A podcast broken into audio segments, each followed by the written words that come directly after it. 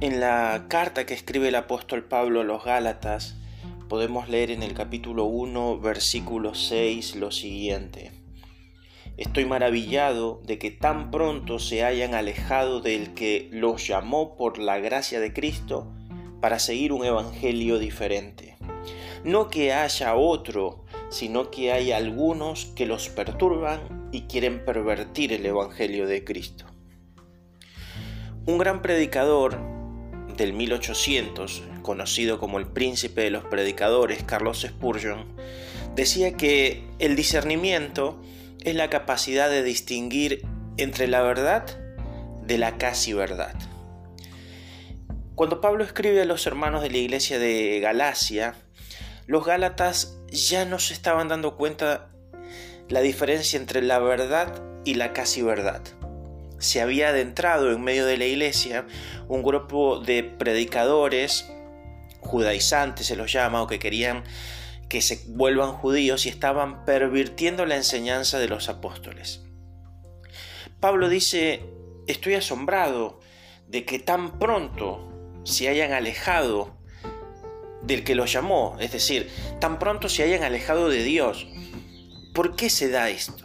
¿Por qué el asombro del apóstol ante en tan poco tiempo estos creyentes que iban caminando bien empiecen a desviarse del camino. Bueno, la razón, según el apóstol Pablo, no es que ellos se hayan alejado del Evangelio porque encontraron otro Evangelio, porque no hay otro Evangelio. El Evangelio es uno. Hay gente que predica diferentes maneras el Evangelio que terminan pervirtiendo el Evangelio, pero si el Evangelio se deforma ya no es el Evangelio. El Evangelio es uno, la noticia buena de Cristo es una, no hay diferentes Evangelios. Toda deformación del Evangelio hace que deje de ser el Evangelio. Bueno, estas personas de Galacia han sido perturbadas, dice Pablo, ¿no? Dice literalmente en el versículo 7, no es que haya otro evangelio, sino que hay algunos que los perturban. Y esto es interesante porque lo que Pablo está diciendo en el texto griego utiliza una forma que se llama un participio presente activo, que habla de una acción constante, una acción repetitiva, y utiliza el verbo tarazo. Tarazo es perturbar, es conmover, es inquietar. Pablo dice que hay dentro de la iglesia, se ha adentrado gente que una y otra vez, constantemente, de manera repetida, están perturbando a los hermanos, están inquietando a los hermanos y están moviendo a los hermanos de lo que ellos han creído. Cada uno de nosotros estamos luchando con algo. Cada uno de nosotros estamos puestos los ojos en Jesús, teniendo un objetivo al que queremos caminar. Pero vamos a seguir luchando con todo tipo de perturbadores. Y debemos prepararnos para la batalla, porque los perturbadores, según nos muestra el texto, no es que vienen una vez, los vencemos y nunca más aparecen.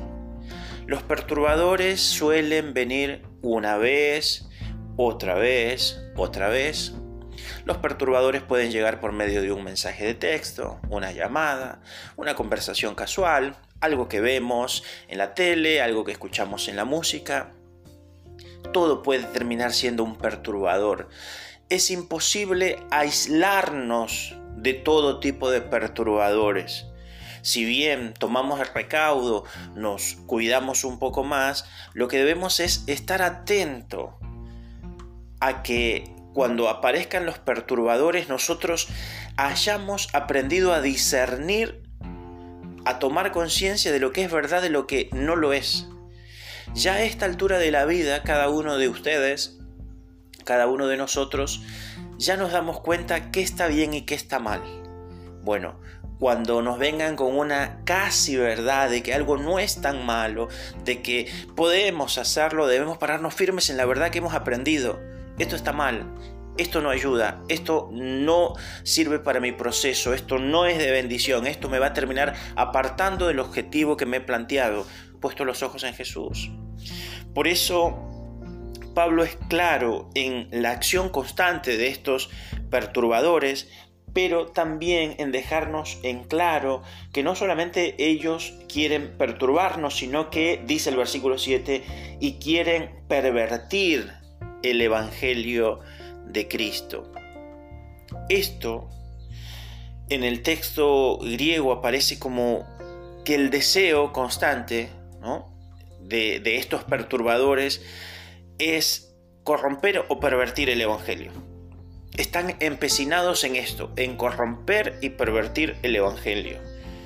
No se van a detener en su idea corrompedora o perturbadora.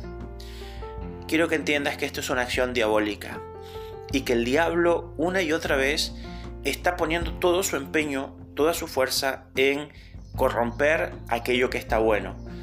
Lo hizo desde el Génesis y lo sigue haciendo hasta ahora. Con lo cual la invitación es a que estés atento, a darte cuenta que la voluntad constante del diablo es corromper y pervertir aquello que está bien. Es tiempo de que estemos un poco más alerta, de que estemos ya prevenidos por la palabra de Dios de que hay perturbadores y que hay pervertidos, que constantemente están intentando sacar a la gente de esa buena decisión de seguir a Cristo, de vivir una vida diferente, de poder tener victoria sobre aquello que han decidido luchar. Por eso cada uno de nosotros tenemos que comprometernos a batallar por seguir diciendo la verdad. Tenemos que comprometernos a dar todas nuestras fuerzas, nuestra vida por el Evangelio. Quiero terminar recordando una frase de Martín Lutero, padre de la Reforma, quien en el 1500 literalmente vivió para establecer una pauta de fe que era solo la escritura, solo la gracia, solo la fe, solo Cristo, solo a Dios la gloria, que son los principios de la Reforma protestante. Lutero dijo esta frase maravillosa, si tuviera mil cabezas, las daría todas a la horca por este glorioso Evangelio. ¿Qué quiere decir? El Evangelio hay que defenderlo, hay que vivirlo. Así que si te das cuenta que hay un perturbador de la verdad, que hay un pervertidor de la verdad dando vuelta, es momento de denunciarlo. Porque no solamente intenta hacerte daño a ti, sino que la acción constante es dañar a otros. Si has sido libre por la gracia de Dios, mantente firme, porque la tentación va a volver, pero sigue denunciando eso para que otros no caigan en las garras de estos perturbadores y pervertidos. Que Dios te bendiga, que tengan un muy bendecido día y que la gracia del Señor los siga guiando y protegiendo. Bendiciones.